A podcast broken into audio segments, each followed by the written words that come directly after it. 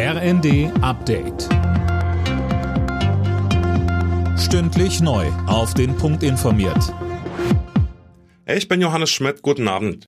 Auf der Weltklimakonferenz in Ägypten hat Bundeskanzler Scholz nochmal für seine Idee eines globalen Klimaclubs geworben. Dabei geht es vor allem darum, wie die Industrie klimafreundlich umgebaut werden kann.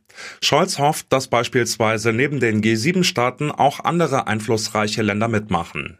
Große Länder wie Indien und äh, China sind da ganz bedeutsam. Sie werden ja einen großen Anteil der Weltwirtschaft auch in Zukunft ausmachen und sogar einen wachsenden.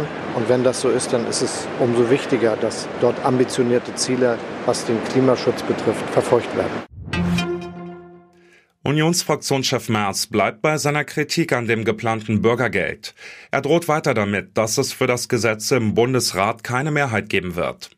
Merz erneuerte seinen Vorschlag, vorerst nur die Hartz-IV-Regelsätze zu erhöhen, den Rest der Reform aber zu verschieben. In den USA laufen die wichtigen Zwischenwahlen. Die Demokraten von Präsident Biden könnten ihre Mehrheit zumindest in einer der beiden Kongresskammern verlieren. Das würde die Gesetzgebung dann noch schwieriger machen. Eines der wichtigsten Themen bei der Wahl ist neben der Wirtschaft auch das Recht auf Abtreibung. Politologe Michael Dreyer sagte uns. Das hat den Demokraten einen erheblichen Boost gegeben, der vorher so nicht zu erwarten war. Normalerweise sind Midterm Elections jedenfalls auf Bundesebene ein Referendum über die bisherige Amtsführung des Präsidenten. Und da sah es mit den wirtschaftlichen Zahlen nicht sehr günstig aus.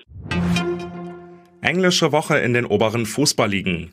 Im ersten Bundesligaspiel des Tages konnte der VfL Wolfsburg seinen starken Lauf gegen Dortmund fortsetzen. Am Ende stand es 2 zu 0 für die Gäste aus Wolfsburg.